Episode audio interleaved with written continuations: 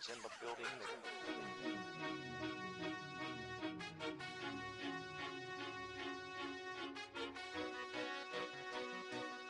Fala, meus amigos do Hard Count. Aqui é Vicente Brasil. Estamos iniciando o nosso 18º episódio.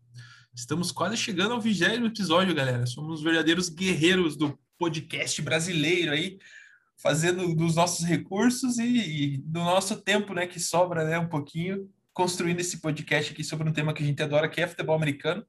E hoje estamos com os nossos colegas de sempre, Fábio Naldino e Ademir Júnior. Deminha, como é que você tá por aí, cara?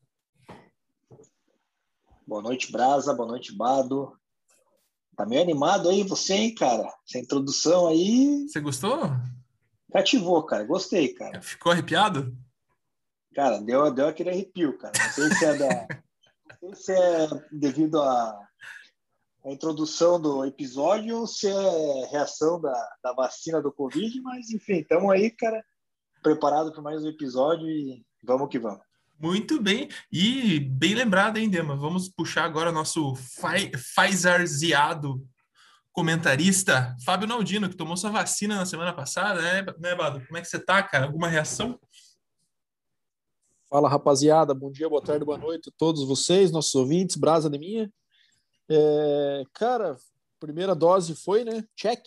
Então, reaçãozinha rápida ali, tive um pouquinho de dor de cabeça, um pouco de dor no local, mas por uma ótima causa, né?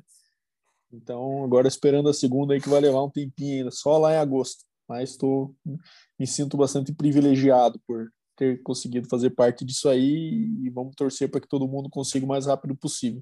Graças a Deus. E falando, e falando do episódio aí, né? Acho que é o nosso primeiro episódio mais interativo aí, com que o pessoal votou lá também para que a gente quisesse de tema, né? Então a gente preparou um material que achamos que ficou bem legal e vamos ver como é que desenvolve. Muito bem. E até a gente estava falando, né, que vamos manter essa interatividade com a galera. Hoje a gente faz esse, esse trabalho aqui que, que vocês desenvolveram, né, nossos editores, nossos produtores.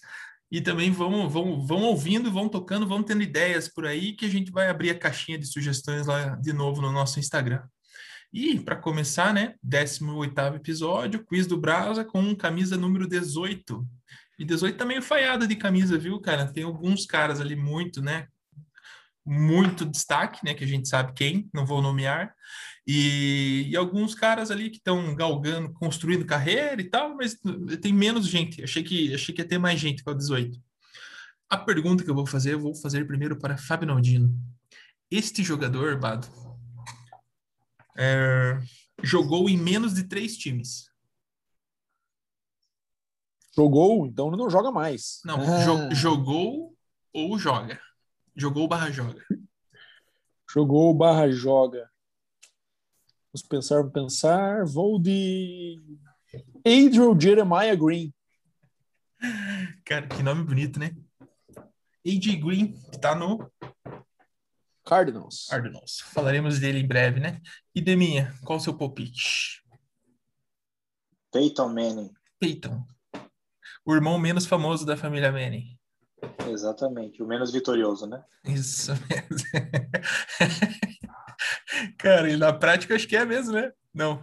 Eles, os dois têm Não, dois, os dois, Super os dois Bowl, né? ganharam dois. né? Ah, é verdade. Pô, a justiça foi feita, né? Pelo amor de Deus. Imaginou o almoço de domingo, o Peyton ter que ouvir The Like e ganhou menos. Já ter que ouvir que ganhou igual já é um pouco É. insatisfatório, né? É verdade, coitado. E engraçado, né? O Manning ter ganho só, entre aspas, né?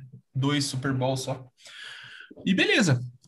É isso, vocês têm os palpites anotados, vocês aí que estão ouvindo a gente, anote o seu, em breve darei mais, mais farei mais perguntas aí até a gente desvendar quem é o, o nosso camisa 18. E Deminha, temos quentinhas? Tem uma só pelo que eu vi, é isso? É, na verdade, a gente tem teve algumas trocas aí, algum, alguns jogadores assinando com alguns clubes, mas nada de muito relevante. E a notícia que bombou, né, que inclusive estourou hoje aí, uma entrevista que o Julio Jones é, deu para o Shannon Sharp na Fox americana, que ele afirmou que ele não queria jogar mais no Atlanta Falcons, né, que ele, que ele cansou pra, praticamente de ser perdedor e que ele quer vencer. Então ele quer buscar um espaço com uma equipe, é, pelo menos que dispute algo, né? Então A gente até fez esse post, acho que dois dias atrás, lá no Instagram, falando disso, né? Que, que ele estava insatisfeito no Falcons e colocamos até, acho que se não me engano, seis equipes ali que poderiam ser o possível destino para ele, né? É, entre elas o Los Angeles Chargers, o Baltimore Ravens, o Indianapolis Colts, o 49ers, Packers e Patriots. 49ers, Packers e Patriots, né? É, inclusive, acho que ainda tem mais alguns times que podem entrar nessa briga aí, sem analisar a questão de, de salary cap dos times e tudo mais, mas é, é uma situação assim que está cada vez mais certo de que o Julio Jones não vai jogar pelo, pelo Falcons e vamos ver quem é que, que era o fator diferencial né, no, naquele ataque do Falcons que quase todo ano aí atinge 4 mil jardas aéreas e tudo mais, se é a questão do Matt Ryan ser um bom quarterback ou do Julio Jones ter feito né, esses números atuando ao lado do Matt Ryan, ele carregando esse ataque, né? É uma questão que a gente vai ver agora nessa temporada, porque provavelmente os dois não vão mais juntos. É, eu acho que de fato ele não deve seguir no Falcons, né? Ele tá fazendo, bom, tá deixando isso mais claro possível, né? E o próprio Falcons já tinha dado a entender, né? Jogado na roda ali dos times que tem interesse em trocá-lo. Só que eu acho que o Falcons está muito esperançoso quanto ao que ele vai conseguir é, em troca dele de, de pick de draft, né? Aparentemente eles queriam uma primeira no começo das conversas, agora estão falando uma segunda, mas eu acho muito difícil que eles consigam uma pick tão alta assim em retorno a ele, não pelo valor dele em si, né? Mas sim pelo impacto que ele tem no, no, no salary cap, né? Então são 15,3 milhões para uma posição de receiver é um valor alto. Poucos times têm esse espaço disponível para trazê-lo, né? É, exigiria muita reestruturação de contrato no elenco, ou algum time que tem esse espaço, como é o caso, por exemplo, do Patriots, né? Que também por isso entrou nessa discussão, né? É, essas seis equipes que o Demir comentou, de fato, são as que mais se repetem nos rumores, mas também surgiu o Raiders na conversa recentemente, né? Que também poderia ter interesse no Julio Jones. Então, é, eu acho que essa fala do Julio Jones, inclusive, de dizer que está fora e tal, é uma forma também dele forçar para que isso aconteça mesmo, né? E dizer para o Falcons, ó, oh, Falcons, é, por mais que vocês não consigam a pique que vocês estão buscando, eu quero sair. Então isso vai dar um senso de urgência maior para que, por mais que consiga um valor mais baixo, ou às vezes ele consiga ter uma influência também em dizer para onde ele quer ir, né? É, então, eu acho que é uma questão de tempo para que isso aconteça, né? Acho que é o tempo do Julio Jones do Falcons de fato acabou por vontade dele e por vontade do time também, aparentemente. E, e vamos ver, no 49ers seria um spot muito interessante para ele, né? Um time bem competitivo já e que, que precisa de um grande nome de receiver para dar um passo a mais. Eles têm um belo terreno que é o George Kittle, né? Mas, mas é, nos receivers eles têm mais o Brandon Ayuk, uns caras mais complementares, que tiveram boas temporadas, mas longe de ser um, um receiver dominante como foi o Julio Jones. Muito bem. Se aproximando o fim de uma era por lá, né? E, e engraçado, né? Essa montagem do elenco do, do Falcons. Quem que o Falcons pegou o Kyle Pitts, né? Então, provavelmente seja o grande nome da franquia aí nos próximos anos mesmo, né? Já começando nessa, possivelmente.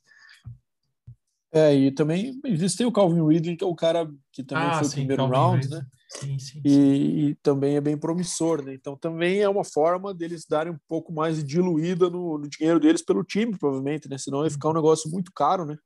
É, nos receiving corps ali, daqui a pouco ter Kyle Pitts daqui uns anos para pagar, Calvin Ridley, Julio é. Jones, vai ficar muito, muito dinheiro num, num só setor, né? E vão ter que investir em QB aí nos próximos anos, daqui a pouco, né? Então, é, acho que tem que repaginar todo esse, essa, esse ataque de novo. É um ataque que perdeu um pouquinho da janela que ele tinha, né, para ganhar. Super Bowl que estava dominado por eles, né? Uma temporada que era merecida também, né? Eles chegarem é, forte e ganhar o título. Mas infelizmente para os torcedores do Falcons não rolou. É, é isso, e, né? tem esse, e tem esse vínculo do Kyle Shannon ainda, né? Que foi o, o, uhum. o técnico que que ele era coordenador ofensivo quando o Falcons foi para o Super Bowl, né? Então tirou o melhor ali que tinha do Julio disponível, né? E, enfim, é isso que você falou é verdade, Brando, a questão do, do Matt Ryan e do Julio Jones eh, perderam a janela e eles acabaram tendo contratos muito longos assinados como é, para eles acabarem a carreira em Atlanta, né? Então agora isso é uma dificuldade, né? Para seguir em frente, por exemplo, do QB, né? E também achar um parceiro de troca para o Julio Jones, hein? Mas isso deve acontecer, é só o Falcons entrar mais na realidade e pedir uma pique mais baixa. Boa. Então é isso, né? Podemos entrar na nossa pauta aqui. Temos uma pauta que são as batalhas do training camp. Então a gente conversou com a galera do nosso Instagram, o pessoal ficou muito curioso com relação a isso, porque a gente tem algumas alguns, alguns atletas que foram posicionados em times aí que a gente não tem uma visão tão clara do que vai acontecer, vai rolar uma batalha ou não, principalmente para os aficionados em fantasy aí, que acabam é, fazendo essa leitura aí para saber o que vai fazer durante os seus drafts, durante a sua temporada. Então, vamos, vamos começar pelos QBs, galera. Primeiro aqui que a gente tem selecionado, o Bado vai comentar sobre Andy Dalton e Justin Fields no Bears. O Fields né, chegou por, pelo draft e o Dalton chegou em Chicago falando: me prometeram que eu seria titular, Bado. Exatamente. Então, assim, só reforçando o que você comentou aí, né? A gente fez uma análise aqui das batalhas de posição, escolhemos o que a gente entende que são as principais, né? Lógico, podem ficar algumas de fora e, e, a gente não tem problema eventualmente fazer um episódio depois com outras complementares que acontecerem, né?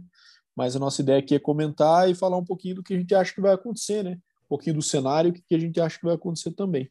Falando do, do Chicago Bears, né? É, agora com, com essa batalha entre Andy Dalton e Justin Fields, é, realmente foi prometido para o Andy Dalton que ele seria titular, mas acho que não se esperava que Justin Fields estivesse disponível na pick 11 e que novamente houvesse um trade-up em Chicago por um QB, né? Eu acho que o momento que isso aconteceu, Chicago cedeu o que, o que teve que ceder para subir. Então acho que é muito provável que o Andy Dalton entre como titular no primeiro dia do training camp, mas só para o Justin Fields conhecer o caminho do campo, achar o vestiário, e depois as coisas começam a mudar de figura, sabe? Eu vejo isso por dois fatores me fazem entender que Justin Fields será o titular na semana 1 e de imediato. Né? Primeiro, a online do Chicago Bears é fraca, né? então a gente teve esse problema no passado que Nick Foles e Trubisky sofreram muito com isso. Né? E o Justin Fields é um cara muito mais atlético, muito mais móvel, né? que pode fazer com que esses problemas não, não fiquem tão, não sejam tão impactantes para o rendimento do ataque. Lógico, vai ter uma questão de estudo, tudo mais, ele se adaptar com as leituras, adaptação normal do QB quando chega na NFL. Mas, principalmente, na minha visão, a questão é salvar o emprego dos técnicos, né? Então, quando você coloca um QB novo para jogar, você, querendo ou não, dá uma resetada nas expectativas, né? É, você se entra como Andy Dalton titular e ganha sete jogos, provavelmente eles sejam demitidos, né? Que uh, eles já estão lá no hot seat, o famoso assento quente, né? É, entrando nessa temporada. E mas se ele às vezes ganha cinco com o Fields, com ele jogando bem, né, com ele mostrando potencial, quem sabe eles ganham mais um ano, né, para mostrar que aquilo ali dá para trabalhar em cima, né? Então seria uma grande perda de tempo, na minha visão, começar com o Dalton por três, quatro jogos para eventualmente não dar tempo ainda de se recuperar na temporada, né? Então acho que esse é o principal fator que na minha visão. Lógico, não é uma garantia, né? A gente viu o Justin Herbert, por exemplo, ter um, uma temporada de seis vitórias, números espetaculares e mesmo assim a comissão técnica foi demitida, né? Mas a melhor chance é jogar os 16 jogos, 17 agora, né, jogos com o Justin Fields e ver como ele se sai para ver se a comissão ganha mais um ano de tolerância. Na verdade, o complementando o Bado aí, né, rapidamente, o Dalton, o Dalton tem 10 anos de, de liga, né? E nos últimos três anos ali ele já vem mostrando uma certa decadência, né? Então, assim, acredito que ele sirva mais para ser um backup do que agora ser um quarterback titular, né? Uma franquia. E como o Bado falou, como o Bears gastou ali para para poder adquirir o Fields, cara, eu acho que não tem por que você perder tempo colocando ele para jogar ali dois jogos, três jogos e depois trocar, né? Já coloca o Fields no, no início ali e, e manda bala, né, cara? Se a gente pegar aqui o próprio Andy Dalton, nos melhores anos dele, que ele inclusive foi três vezes eleito para o Pro Bowl, é, o time chega nos playoffs e quando chega nos playoffs, ele na primeira rodada ele já perde, né? E jogando mal, não lançando touchdowns, né? lançando mais interceptações. Então, assim, na hora que precisa, dá para ver que ele meio que pipoca, né? Então, assim, não, não vejo, né? até a questão de fantasy que a gente comentou, o Andy Dalton sendo um quarterback útil, né? Acredito que o Justin Fields vai ser vai ser esse cara aí do Bears a partir já desse ano, inclusive. E quem sabe pode ser um, um franchise QB aí da, por muitos anos a favor do Bears. Boa. O primeiro do, do Bears, então, na história. É. e, Deminha, aproveitando aí sua lindíssima fala, vamos falar de Broncos? Drill Lock e Bridgewater. Tá, tá difícil de escolher aqui, hein? É, tá, tá complicado, né? Mas a minha esperança é que ainda seja Aaron Rodgers ou até, quem sabe, um Deshaun Watson na vida, né? Ou os dois, né? Porque... né? É, não, os dois acho difícil, né? Porque não vai ter, não tem dinheiro, né? Não tem Entendi. Seria maravilhoso os dois, né? Imagina. Gasta o Rodgers aí dois aninhos, depois vem o Deshaun Watson, mais uns 10, cara. Aí seria lindo. Mas enquanto não temos né, nenhum dos dois, a gente analisa aí o, o Drew Locke e o Ted Bridgewater. É, o Drew Locke está indo para o terceiro ano, né? No primeiro ano ele jogou os últimos cinco jogos da temporada e conseguiu um recorde de quatro vitórias e uma derrota. Lançou acho que sete TDs e, e três interceptações, se não me engano. Foi bem, daí criou aquela expectativa toda para o ano passado, né?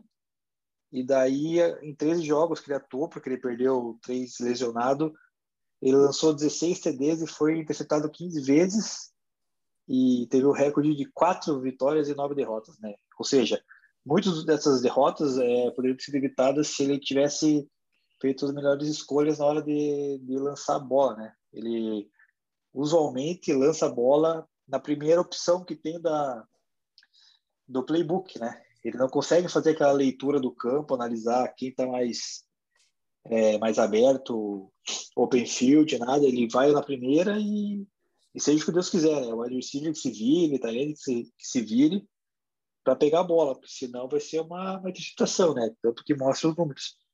É, então, assim, eu acredito que, na minha opinião, ele vai ser o titular, que o Bridgewater vai, vai ser o, backup ainda, mesmo com o desempenho ruim do, do Locke, né? Mas o Bridgewater, se você pegar também, não foi, não foi bem em lugar nenhum que passou, né? O ano passado até teve uma temporada interessante de 15 TDs e 11 interceptações, ou seja, é muito né, para um quarterback. E não é. Não consegue também aquele QB que móvel que, que dizem que ele é, de, de correr para TD e tudo mais, ele não, também não, não, vem, não vem se mostrando, né? Então, é, essa briga o Locke vai, acho que vai levar melhor no training camp até por já conhecer os, os wide receivers, né, que, que ele possui. Então, acho que ele, ele leva certa vantagem. É, eu, assim, acho que de fato é uma briga de foice e dois QBs nada empolgantes, né?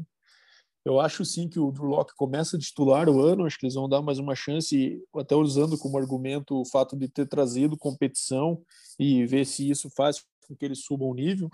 Né? Mas eu acho que o tempo dele vai ser bem curto ali, se caso não renda, né? Ele é extremamente irritante pros, nessas interceptações no ano passado. Todo jogo tinha uma interceptação igual, né? Uma bola longa, funda no meio na post. É, parece que o cara não consegue aprender com os erros, né? Isso é. Na NFL tem um prazo muito curto, né? E então eu acho que ele começa de titular, vão dar essa oportunidade para ele, vão deixar ele começar o ano. E caso o negócio não renda em em quatro, cinco jogos entre o Bridgewater, que também não é nada empolgante, né? Tão empolgante quanto assistir tinta secar. Né? Então, para fechar cara. o ano, vai fechar o ano e, e ver o que, que fazem na, na, na outra, outra off-season para arranjar um QB mais competitivo para finalmente conseguir suceder o Peyton Manning, que parece que é uma coisa eterna em Denver. Engraçado, né? O Bridgewater tinha a, a, eu lembro de uma temporada muito boa do, do Vikings, né? Ele foi draftado pelo Vikings na primeira rodada, 32 segunda escolha. É, acho que até subiram para ele, que ele conseguiu ficar na, na primeira, no primeiro round ainda, né? E ele, ele, essa temporada do Vikings, que foi 11-5, ele teve 3 mil jardas, 14 TDs e 9 interceptações. Então foi a melhor temporada dele.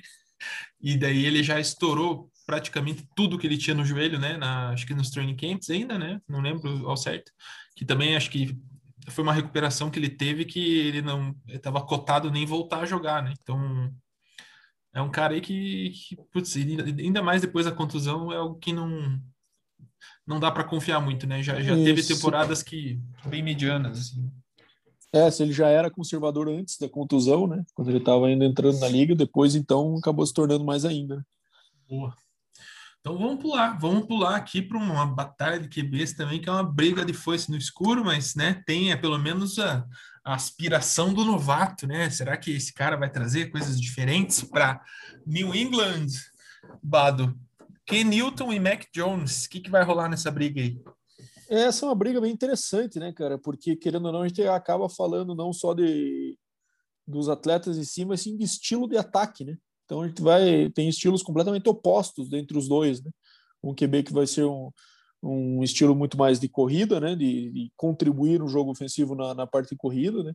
Que é um estilo que o Patriots aparentemente tinha decidido em adotar no ano passado, né?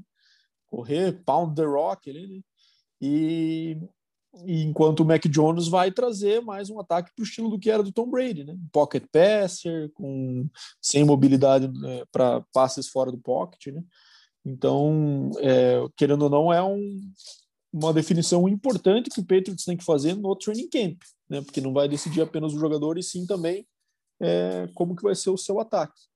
É, o bom, o Bill Belichick é um cara que preza muito pela questão da meritocracia, né? E ele nunca draftou um QB em primeiro round, aí, né? É, muitos anos que que o Patriots estava com o Tom Brady e seguro nessa posição, então não havia essa necessidade, né? É, e tem a dúvida também do, do quanto eles estavam convictos em pegar o Mac Jones, porque eles não foram tão agressivos assim em buscá-lo no draft, né? Acabou que ele ele caiu para ele numa pique um pouco né? mais baixa, é, caiu para ele numa pique um pouco mais baixa que deixou essa dúvida. Será que eles de fato eles estavam convictos e queriam tanto assim? Eles sabiam que os outros times iam fazer, então por isso ficaram tranquilos na posição dele? Ou chegou ali, eles viram que era uma boa alternativa para colocar para disputa e, e, vamos ver o que acontece, né? É, eu acho que vai ser uma questão muito meritocrática mesmo, então vai ver se ele vai bem no camp, se ele for bem no camp, eu acho que daí vai ter uma decisão de mudar para esse estilo de ataque. Mas, minha opinião, acho que o Cam entra de titular na semana 1, tá? Eu acho que ele vai ter mais uma chance com novas peças, com mais um ano de experiência nesse ataque, né?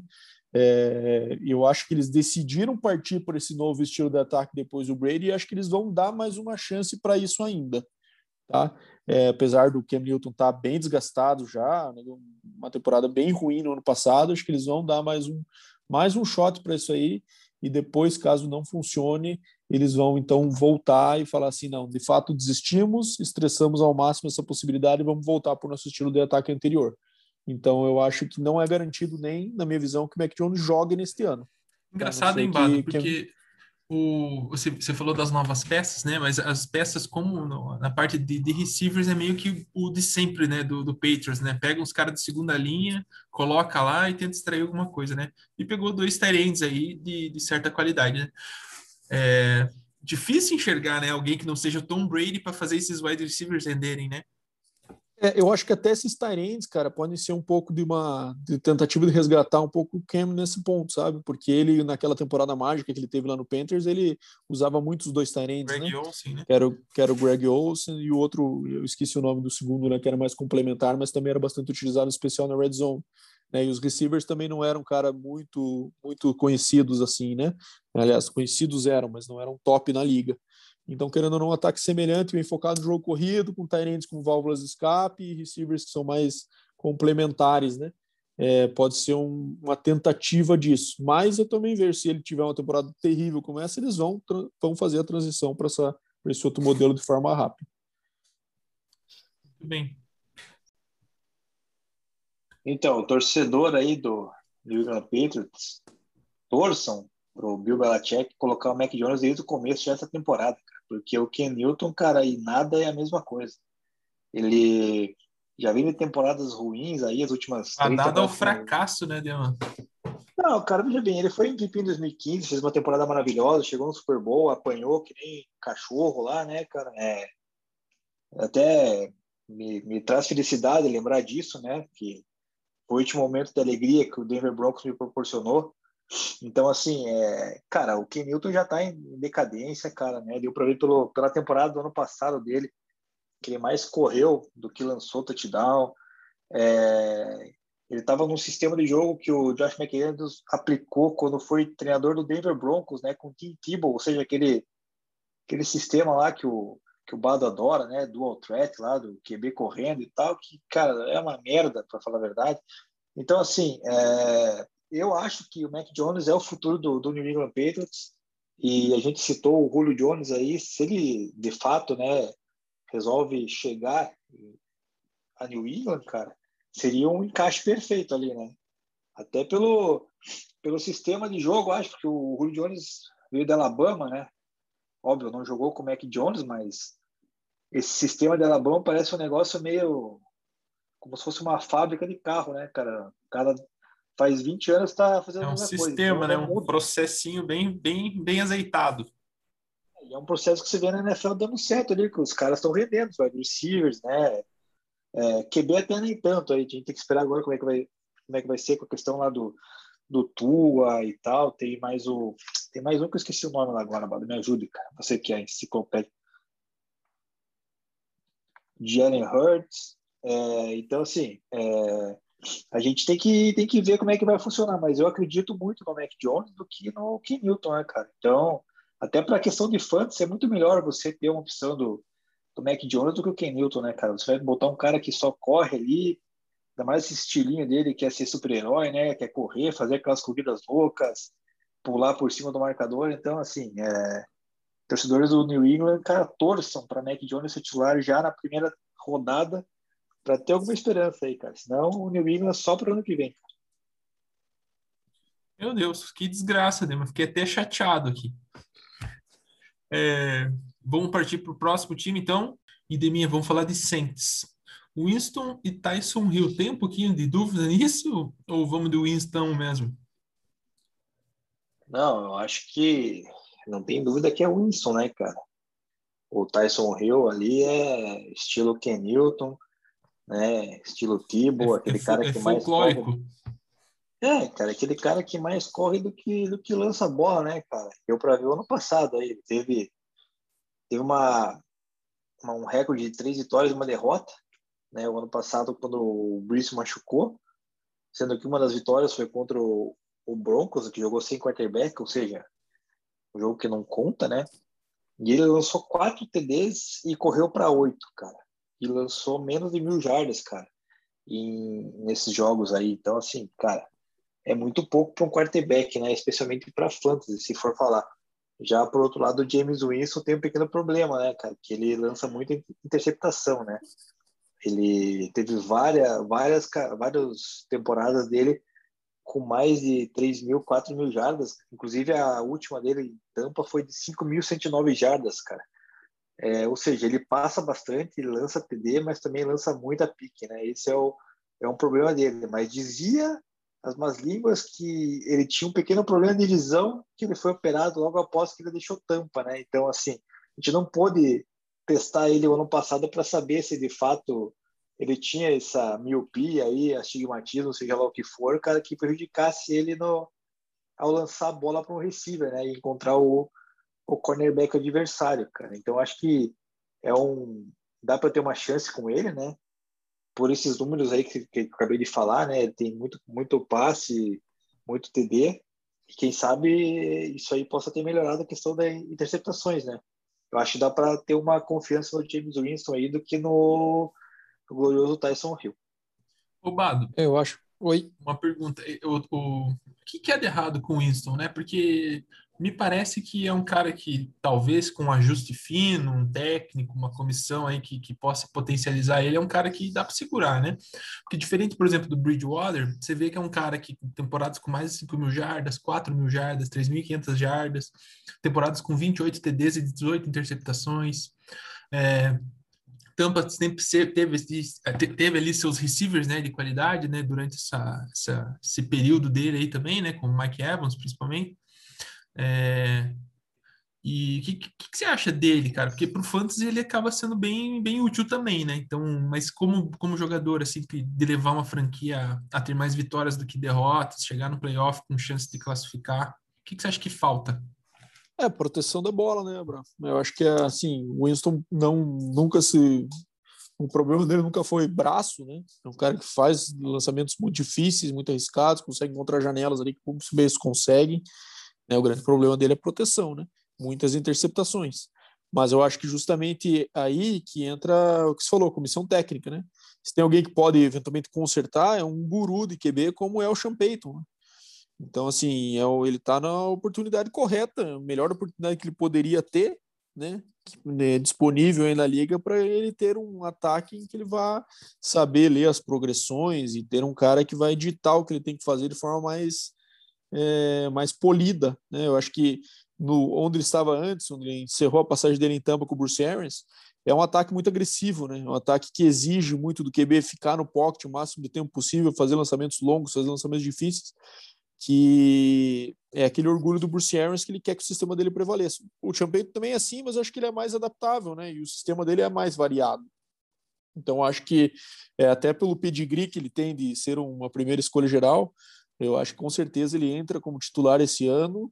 Vai haver essa tentativa de tentar corrigi-lo, e caso a experiência seja um fracasso, aí sim o Taysom Hill entra como uma alternativa de titular.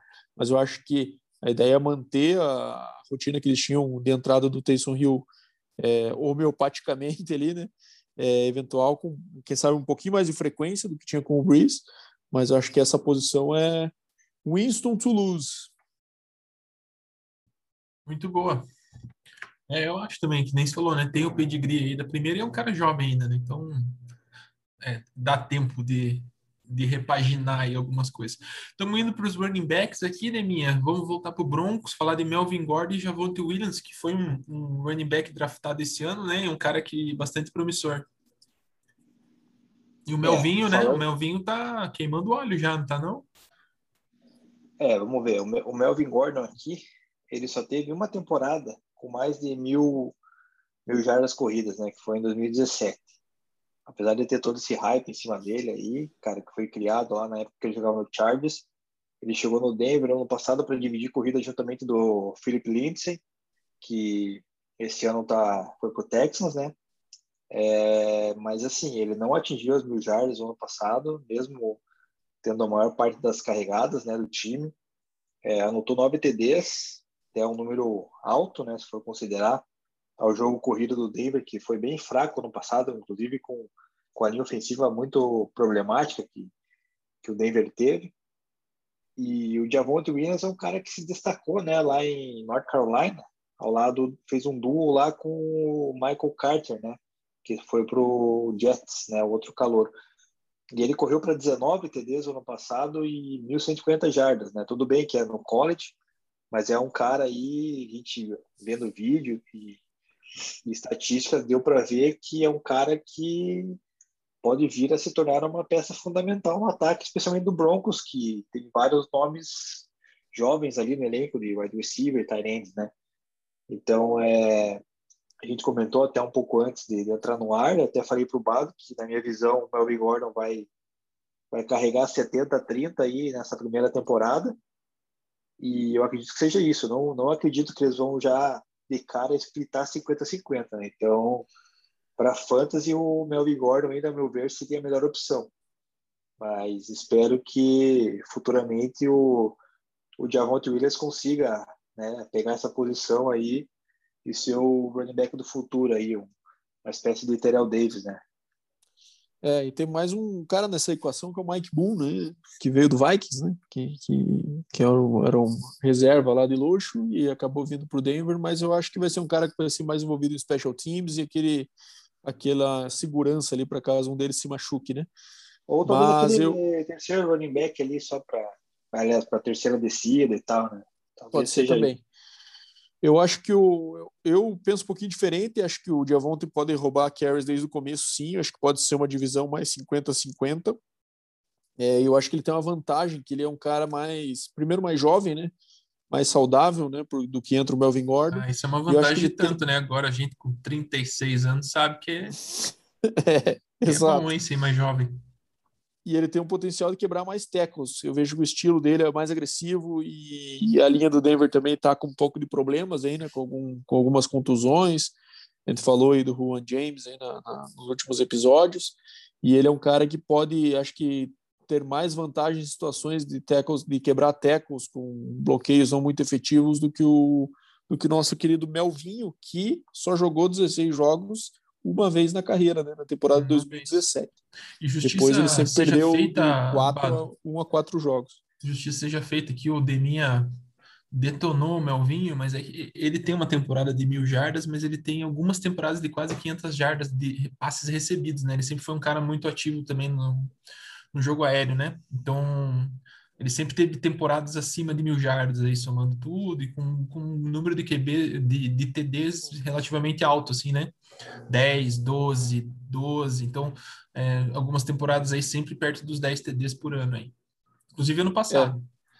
A questão de média por jardas, ele teve uma das seis, quatro que foram abaixo de quatro, né? Costuma ser uma margem ali de se dizer se uma temporada foi boa ou se foi ruim. Mas eu vinha muito desse estilo, né? Um cara que depende de muito carry para ser produtivo. Ele era assim no college já, né? Jogava no Wisconsin, onde ele tinha lá seus 35, 40 carries às vezes no jogo. Então, é, esse é o estilo dele e tá, obviamente, não vai não vai ajudando à medida que os anos vão passando, ele vai sentindo cada vez mais essa carga. É.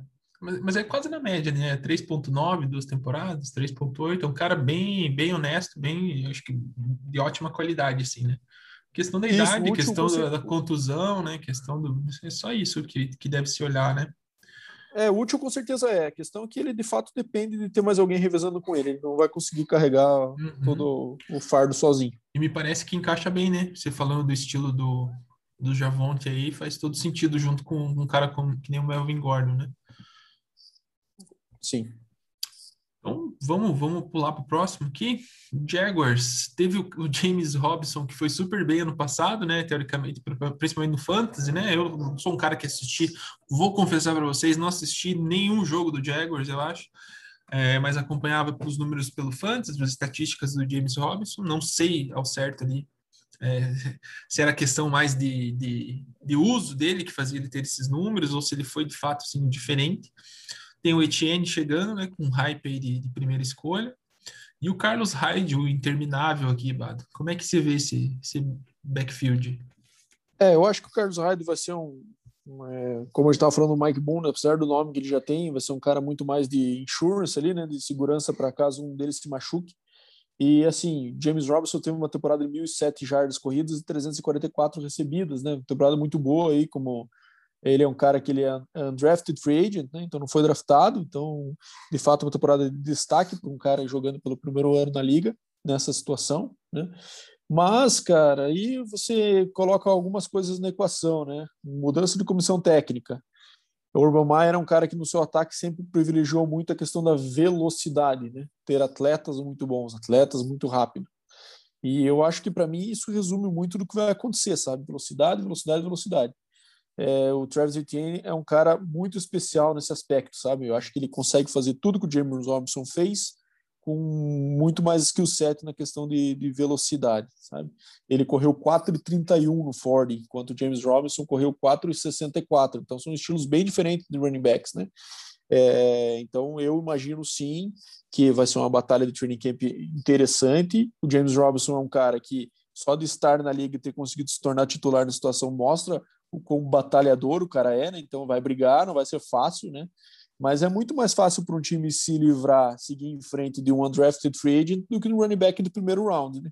E uma coisa que a gente pode ter certeza é que o running back do primeiro round joga cedo, né? Os caras não ficam guardando ele por muito tempo para perder o prime da idade dele para fora, né? Então eu imagino sim que Travis Etienne entra como RB1 na semana 1, é, quem sabe dividindo carries, é, qualitariamente com, aí, com, com James Robinson, mas ao longo da temporada e ao longo dos anos ele vai assumindo essa posição de, de ser o lead back do Jaguars. Na verdade, o, eu não entendi muito bem foi a, a contratação do Carlos Hyde, né? Achei que o negócio meio esquisito. É, foi Até pré-draft, né, Deminha? Às vezes os caras também foi. não pegaram daí- pra, sem, sem ter a certeza que iam draftar o Etienne ali, né? É, vai, às vezes não tem a certeza, né? Obviamente. Mas o, o que me assusta é assim, o, o Hyde fez uma temporada espetacular em 2019, né? Que ele teve mais de mil jardas corridas ali. E no ano passado, quando ele foi para o Seahawks, cara, ele praticamente sumiu, né, cara? Tudo bem que ele dividia a corrida com, com o Chris Carson lá, mas foi bem abaixo do que eu esperava. Tanto é que eu lembro que o ano passado eu até draftei o Carlos Hyde para o meu fantasy E foi uma tristeza, né, cara? Porque veio com esse hype todo em 2019, acabou não rendendo. É, obviamente agora vai ser o terceiro running back, né? Não, a gente não tem dúvida, porque a temporada que o James Robinson fez, como você falou, foi espetacular, ainda mais vindo de um cara que não foi draftado, né? Teve quase 1.500 jardas ali somadas, né? De corrida e, e, e recepção. É, e agora pegaram o Travis Etienne no draft. Eu, particularmente, né, todo mundo questionou se ele seria o melhor running back do draft ou o Nadir Harris. Para mim, sempre, minha primeira opção seria o Nadir Harris, depois o Travis Etienne. Questão, acho que, de gosto, né, talvez da, da maneira que de ver como o, o Nadir Harris corre como corre o, o Etienne. É, acredito que ele vá, não vá já logo de cara dividir corrida não, cara. Eu acho que James Robinson vai ser o cara que vai liderar aí a, as corridas, pelo menos com uma, uma média aí de perto de 20 carregadas, talvez, e, e daí o Etienne vai ter um pouco menos aí, cara. Acho que não vai se envolver tanto nesse primeiro ano, né? Vamos ver. Apesar que você citou toda a questão do Urban Meyer e, e, o sistema dele de ataque, da maneira dele jogar, mas eu acho que ele não pode desmerecer o, o James Robinson assim, cara, pela temporada que teve ano passado. Engraçado, né? O Carlos Hyde, ele, ele tinha teve um hypezinho em 2016, 2017, principalmente quando ele foi pro Browns, né? Ele tinha, tinha tido uma temporada legal no 49ers, quase mil jardas, totalizando, né? Somando passes e recepções e, e corridas terrestres aí, é, mais de mil jardas e oito touchdowns corridos. Então, ele, ele foi pro Browns com, com, com um hypezinho e não, não desenvolveu. Brincando com o nome, ficou escondido, Vado. Ficou Carlinhos escondido. Isso aí. E próxima pauta aqui, acabamos. Não, tem mais aqui, ó. Tem mais running backs, Raiders, Josh, Josh Jacobs e Kenyon Drake de minha. Esse aqui até tava, a gente estava comentando antes do programa, né? O, o, Drake ele começou na temporada passada com um hype bem especial no Cardinals, né? Um, um ataque que o, que o Kyler Murray que bastante explosivo, era um cara que, que veio do, do Miami, né? Se não me engano, o Drake e veio com um hypezinho ali, principalmente no fantasy, né? A galera draftando ele alto e tal, e daí passou um ano, não rendeu tanto quanto esperado, e foi para um time aí que tem um, um dos melhores running backs da liga, hein? Na verdade, essa contratação do, do Kenny Drake por parte do Las Vegas Raiders é aquela contratação que todo jogador de fantasy odeia, né? Porque você tem ali o running back número um, o Josh Jacobs, estabelecido, né? Já desde 2019, com temporadas ali com mais de mil jardas, com bastante TD, né? O ano passado, inclusive, fez 12, se não me engano, corrido, fora, fora recepções e envolvimento no jogo aéreo. Aí os caras vão lá e contratam o Kenyon Drake, do Arizona Cardinals, cara, que o ano passado também teve uma temporada boa, né? Quase mil jardas, 10 TDs. E aí eu acredito que já entra nesse ponto, os dois vão dividir, né? 50-50. Acho que vai ser um jogo corrido mais é, dividido do que costumava ser lá com quando só tinha o Josh Jacobs e o Devontae Booker lá e aquele outro Jalen Richards. Né?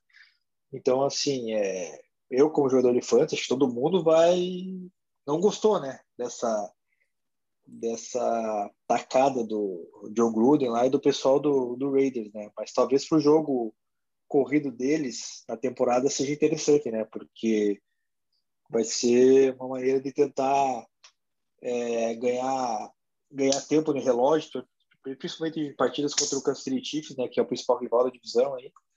Então é um jogo que você tem que controlar bem a posse de bola, relógio e tendo dois running backs, né? De de calibre igual o Josh Jacobs e Kenny Drake, apesar que o Drake tem um pouco de lesões aí, mas eu acho que eles conseguem dar conta do recado e, e talvez gastar o tempo bastante aí com bastante posse de bola. Então acho que eles vão, eles vão dividir 50-50, na minha opinião. É, essa, essa é uma, é uma disputa bem interessante mesmo, né? É isso que o Demir falou, acho que quem joga fantasy odeia esse tipo de contratação, mas eu não vejo como ele tirar carries do Josh Jacobs, sabe, cara? assim, mais do que tirava o Devontae Booker no passado, por exemplo. Eu acho que é um cara que está no seu auge, tem um nível muito bom, dificilmente corre corridas negativas. Eu acho que para mim acaba se tornando muito mais um, um, uma opção de, de, segurança e um third down back ali, né? O Kenyon Drake chegando, mas não vejo como ele vai tirar, por exemplo, metade dos carries do Josh Jacobs. Pode ser que ele ganhe espaço ali, de eventualmente correr um 15-10, né? Digamos assim, dividindo as corridas. Isso para mim seria o máximo, assim. Eu acho que mesmo assim seria uma, uma grande besteira por parte do Raiders fazer isso. Porque eu acho que o Josh Jacobs é mais jovem, tem muito mais potencial e, e, e rende melhor do que o, do que o Kenyon Drake. E mais fresco, né? O cara, dois anos, de, dois anos de, de NFL, o Drake entrou em 2016. Exatamente. Então é. eu, eu, eu entenderia dessa forma, como um clássico caso de third down back, no caso do Kenyon Drake. Boa. Ele teve o, o, Drake, inclusive, teve algumas contusões, mas ele, ah, ele, ele perdeu um jogo no passado, né? Mas ele foi bem, né? Eu falei que ele não tinha rendido tanto, mas ele rendeu é, bem, sim. Ele, ele parece que se machuca mais. Ele parece que se machuca mais do que os jogos que ele perde, né? Ele tem é. três temporadas de 16, uma de 15, né? É. E duas de 14. Hum. Inclusive, Não, uma de 14. Me lembrei agora da bronca que eu levei de Thiago Taura, um grande ouvinte nosso aqui, aniversariante do dia de ontem, estamos falando no dia 24 aqui gravando. Parabéns, Taura, obrigado, nosso amigo aí, nosso ouvinte. E ele falou isso que a gente tem a mesma percepção do Keenan Allen. Depois eu fui ver lá e tava falando que ele era quebrado, não sei o quê. Ele, ele teve várias temporadas que ele fez os 16 jogos ali, acho que ele ficou é, quebrado mesmo só duas temporadas, assim, dentro do espectro ali de seis temporadas, mais ou menos. Então, às vezes a gente tem essa impressão dos jogadores, né? Engraçado. Os rótulos, né? É, os rótulos que a gente vai dando aí. Fica, fica o meu meia-culpa e o meu parabéns, Thiago Taura. Um grande abraço. Então é isso, né? Passamos aqui pelos running backs, vamos entrar nos receivers. Bado, Cardinals. Não vou nem citar todo mundo que tá aqui, cara. Tem um, acho que é um time só de, de receivers, o Cardinals tem.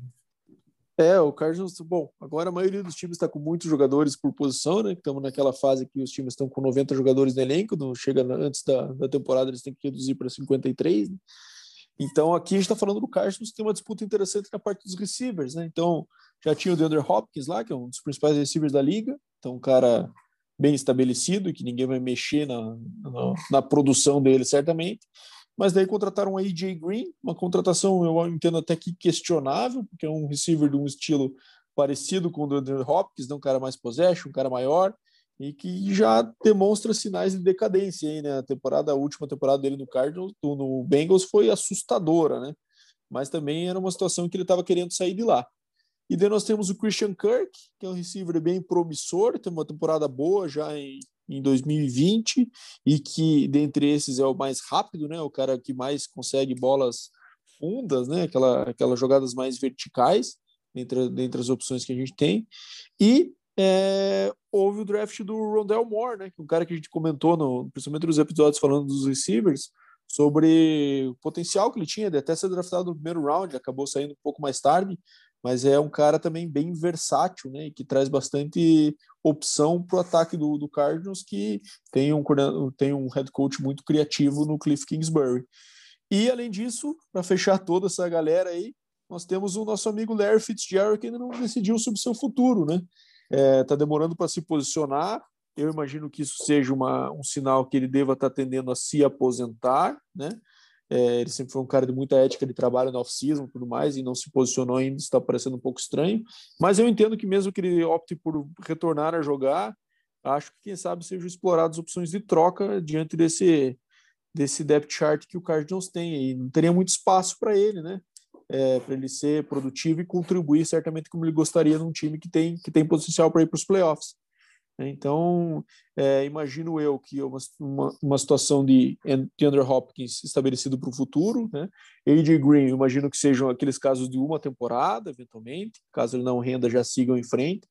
Christian Kirk é um cara que eles vão manter, porque tem bastante futuro, e o Rondell acho que vai esperar esse ano, deve jogar muito, e no ano que vem, provavelmente, ele começa a fazer parte de forma mais, mais frequente da, da titularidade, né? Porque esse ano ele entraria como quarto receiver aí. Então, lógico, vão ter umas trick plays, algumas coisas com ele ali, algumas jogadas desenhadas para ele, mas é alguém que imagino que seja mais para a temporada de 2022, imagino eu nesse desenho do Cardinals. Só pegando a relação do AJ Green, eu acho que ano passado ele teve uma temporada ruim, talvez ele coincidiu com a, lesão do Joe Burrow, né? Ele que ele, ele já veio na temporada do ano passado de lesão, né? Que ele, ele perdeu acho que nove jogos em 2019 retornou ano passado e daí acho que acho que interfere, né? Você pegar, você tinha o quarterback como o Joe Burrow ali, que poderia ser um cara que ia te fornecer bastante jarda, touchdown ali, ainda mais para um cara como o AJ Green, que há anos vem fazendo bons turnos na liga. É um cara bem, o AJ é um cara bem estável, né? E daí, claramente, é. a temporada, as temporadas dele a partir de 18 ali começaram. 19 ele não, não jogou nada, né? 18 ele começou a, a cair o rendimento. Final bem, turbu final bem turbulento na carreira dele do Cincinnati, né? Questão do tag e tudo mais, que ele não queria, teve aquelas discussões, né? Uhum. E daí envolve a questão também da, do próprio treinador lá, acho que o Marvin Lewis, que foi, até foi demitido lá depois, né? Que após as temporadas chegava em playoff e não rendia, enfim, daí coincide com o Joe, Joe Burrow que machuca. Acho que isso aí afeta um pouco, né? Então, o Cardinals, para mim, está bem estabelecido com relação a Daniel Hopkins, o Christian Kirk e o AJ Green aí. Rondell Moore, Moore é, é rookie, né? Então, com certeza será o, o quarto receiver da rotação. E resta saber se Fitzgerald volta ou se vai ficar o, o Andy Isabella, que foi bem ano passado. Né? Mas fica a briga entre esses dois aí para disputar a quinta vaga do elenco. Fora isso, não tem muito o que, que fazer, né? O, o Cardinals. Boa. O Ed Green é aqueles caras, não sei vocês, mas é aqueles caras que você torce para ganhar um anel antes de encerrar a carreira, porque, pô, sete anos aí super consistentes na liga, um cara que foi top 3 aí durante todos esses anos, né? E entrando aqui no time de mais um top 3 receiver aqui, e acho que essa, essa relação aqui tem tudo a ver né, com a possível saída do Julio Jones que o, que o Deminha trouxe no começo do programa, que é a, a situação do Falcons, né, Deman? É, exatamente. Eu, eu incluía na, nessa pauta aí o Falcons pela questão do Julio Jones ali, que tá meio, meio claro que ele vai sair, né? Então, assim, o Falcons tem o Calvin Ridley, né, que agora passa a ser o wide receiver número um da, do time e precisa ajeitar o wide receiver 2 e 3, né? Então, ano passado, o, próprio o Russell Gage, que eu, que eu citei ali, ele até teve bons números, né? Ele teve, acho que quase 500 jardas, não, quase 800 jardas, perdão, e 4 TDs, ou seja, uma temporada que jogou ele, Ridley, Julio Jones, mais o Tyrande lá, o caramba, é, Hayden Hurst, né?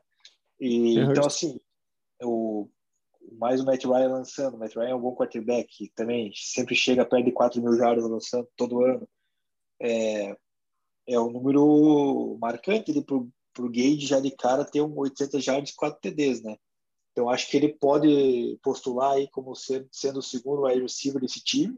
Para quem interessar no fantasy ter um segundo wide receiver do Falcons, né? Porque o, o Calvin Ridley já é algo certo.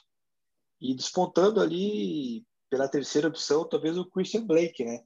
Que o Falcons sempre acaba puxando um terceiro wide receiver no fantasy que faz os, os seus 10 pontos ali com jardas e TDs, né? Então, a minha dica aí para quem quiser é o Russell Gage e o Christian Blake aí para os wide receivers vindo do Falcons. Boa. Na minha liga de é. dinastia eu tenho o Russell Gage, Dema. Tomara que dê certo aí que você trouxe.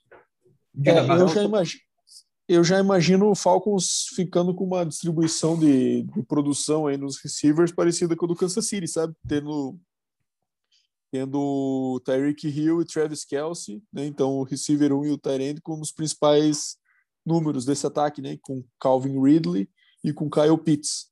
Né? Imagino que o que o, o segundo receiver, no caso, né? Vai ser o cara com, com terceiro menor número de terceiro maior número de catches ali na, na temporada, né? Então o Russell Gage já, o Julio se machucou bastante no ano passado, né? Ficou alguns jogos fora e ele já assumiu essa essa, essa posição aí. Então, acho que é o cara naturalmente que assumiria essa posição do receiver 2, mas também comissão técnica nova, né? Então, isso não é muita garantia, né? Mas certamente é o cara que tivesse que apostar agora quem seria, as, as fichas seriam nele. Mas ainda acho que Kyle Pitts e, e Calvin Ridley vão disputar para quem vai ser o, o principal receiver desse time. Boa. É, até porque eles têm uma característica um pouco diferente, né? O, o Russell Gage é um cara mais de meio de campo ali, menorzinho. Então, Sim tem que encaixar, né? E nossa última, não, men não menos importante aqui, nossa última pauta aqui, nosso último time que vamos falar é do Giants. Para não falarem que a gente não fala do Giants, hein, Bato? Você, como ex-torcedor do Giants, quando era adolescente. Tem uma galera aqui de receivers também, hein, cara. torcia para o Giants na época de Kent Graham. Vamos lá. É, o Giants fez algumas contratações né, no, no setor ofensivo, né? Falou do Kyle Rudolph nos episódios anteriores do Tyrande, né? Para disputar com o Evan Ingram na posição, mas principalmente nos receivers fez, teve uma reformulação grande. Trouxe o Kenny Golladay, que eu acho que tem tudo para ser o receiver 1, né? É John Ross, que é um até o momento um bust do Bengals, né? Escolhido com a escolha 9 no draft e até agora não se firmou, nunca conseguiu ser titular no Bengals, né? Sterling Shepard, Darius Slayton, que eram os principais receivers até esse ano, né?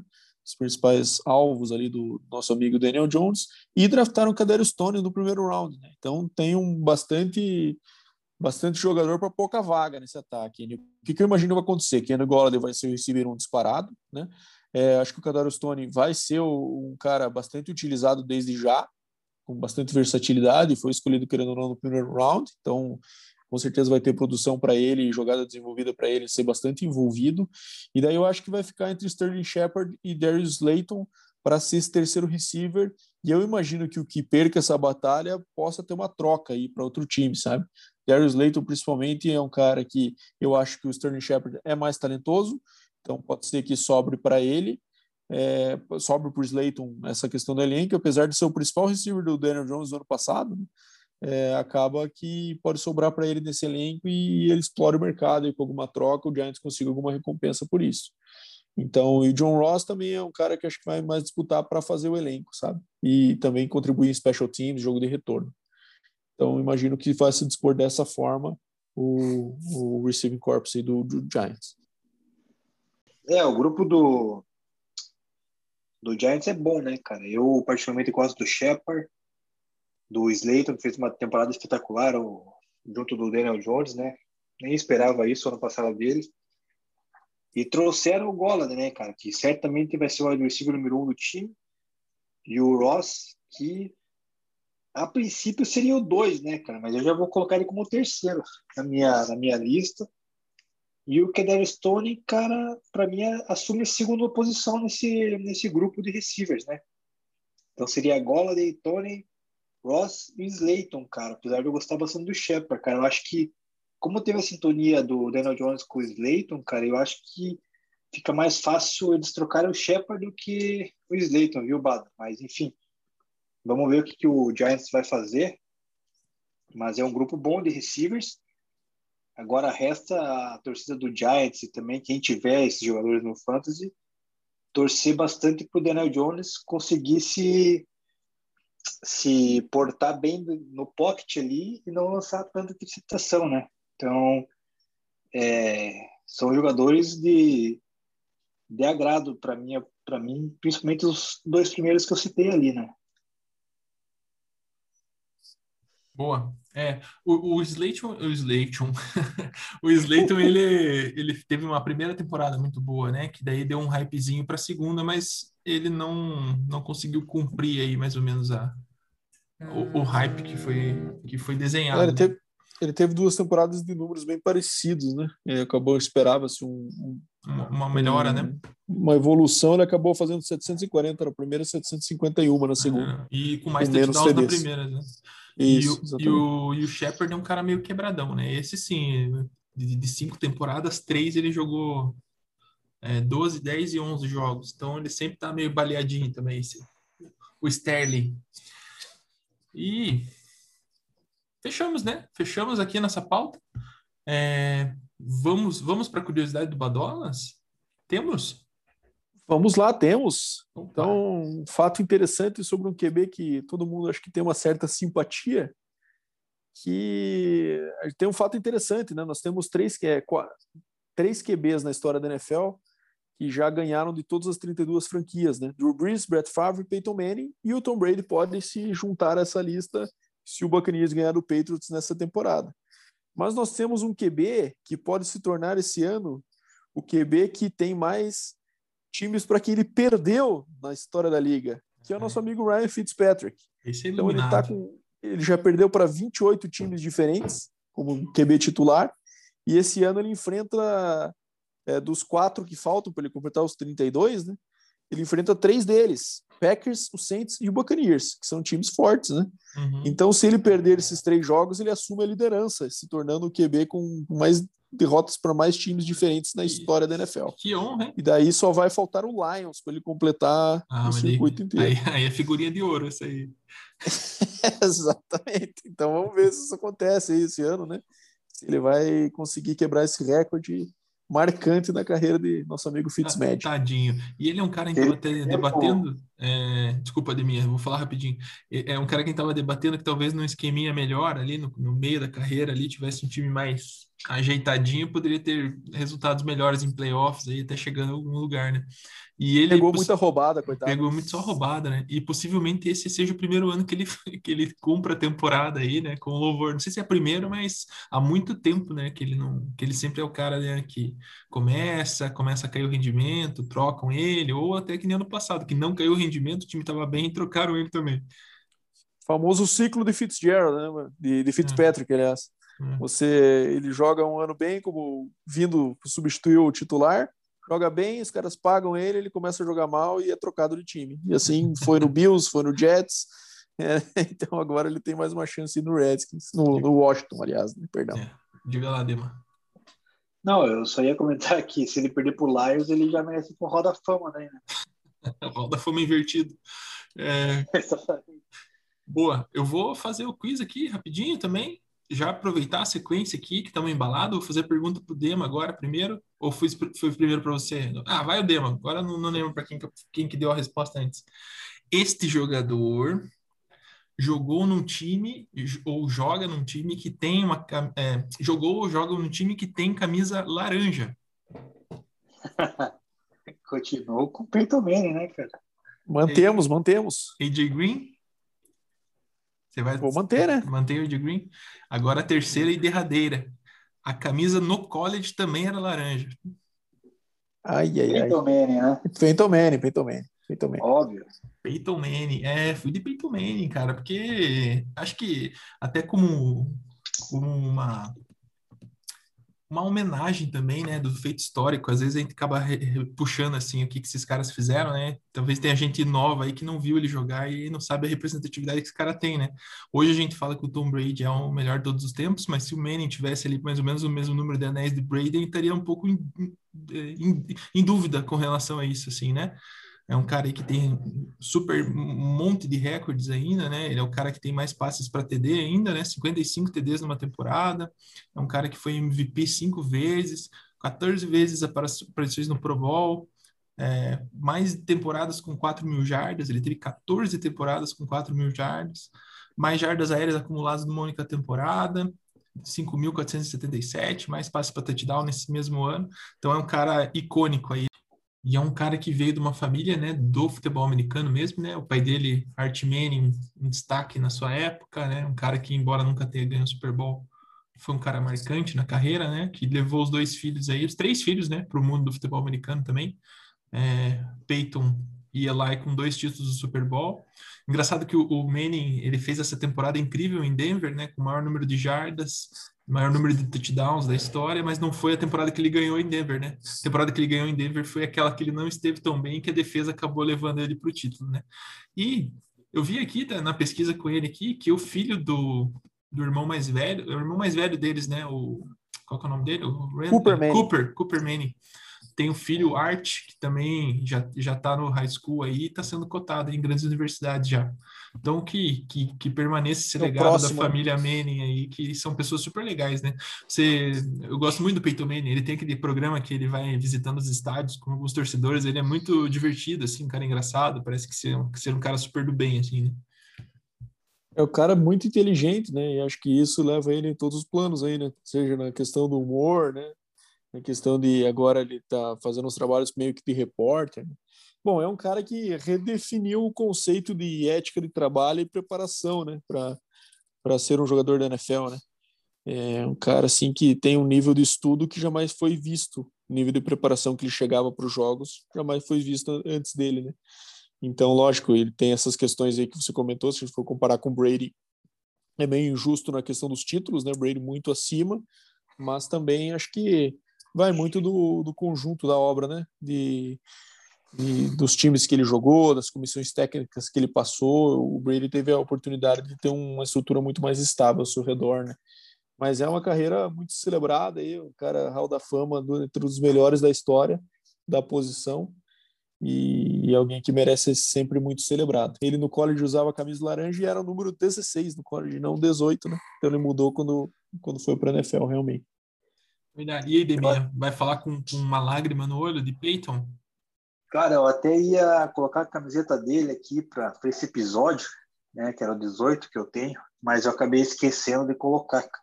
Mas é, a gente não esquece. A memória tá, fez... tá em dia, Demir. Não, tá, tá tudo ótimo, né, cara? Estamos esquecendo até o que comeu no almoço. Mas, é, sim, fez essa temporada espetacular que você citou, né? Perdemos para o Seahawks na, na final, algo totalmente inesperado da maneira que foi, né? Que acho que foi 43 a 8, se não me engano, o placar do jogo. Foi algo meio surreal, assim, foi desanimador, mas né? aí no, depois, na sequência, conseguimos bater o Carolina Panthers e conseguir o terceiro título, né?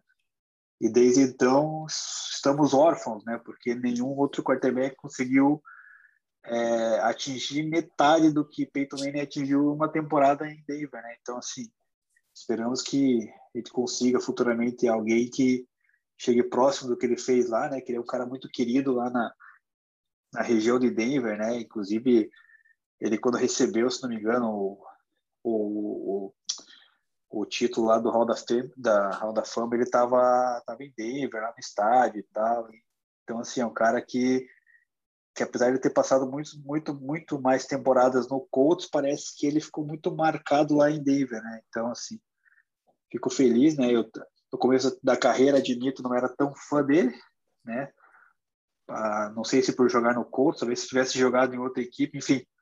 Mas é, é um cara que merece todo o respeito aí, e com certeza é, após o Brady, ele é o, acho que se, se, não me engano, o segundo melhor jogador, na minha opinião. E ganha até do Montana, tá? Cravou. Beleza. Então é isso aí, galera. Esse foi o resultado do quiz. Quem chutou Peyton Manning acertou. Depois vamos para o 19 no próximo, no nosso próximo episódio. Por hoje, por hoje é isso, né, Deminha? Alguma despedida e algum spoiler? Não, cara, sem spoilers, vamos lançar de novo essa semana mais alguma coisa ali na, no Instagram para a galera interagir, né? quem sabe, bolar o próximo episódio. Senão a gente faz o que a gente já vem meio que programando aqui em off. E agradecemos aí a audiência de todo mundo que, que ficou até o final. Tenham uma boa semana e até a próxima. Muito bem. E aí, Bado? Desceu. Tchau. Primeiro agradecer a né, todo mundo que participou aí né, nas votações. Espero que mantenha a participação aí para a gente também ter mais ideia do que vocês querem ver com o conteúdo. Espero que tenham gostado aí do que a gente trouxe e vai ter bastante coisa pela frente aí até a, até a temporada. A gente está preparando bastante coisa legal. Valeu, um bom dia, boa tarde, boa noite para todo mundo. Boa, e é isso aí. Compartilhe da minha opinião com os meus amigos e acredito que essa interação que a gente está tendo com vocês aí faz a gente gerar um programa cada vez melhor. Continuem nos seguindo aí, ouvindo o nosso podcast. A gente vai estar aqui construindo e falando de futebol americano que a gente gosta tanto, beleza? Então até o próximo episódio, galera. Um grande abraço.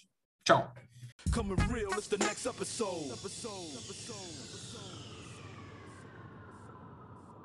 Hold up.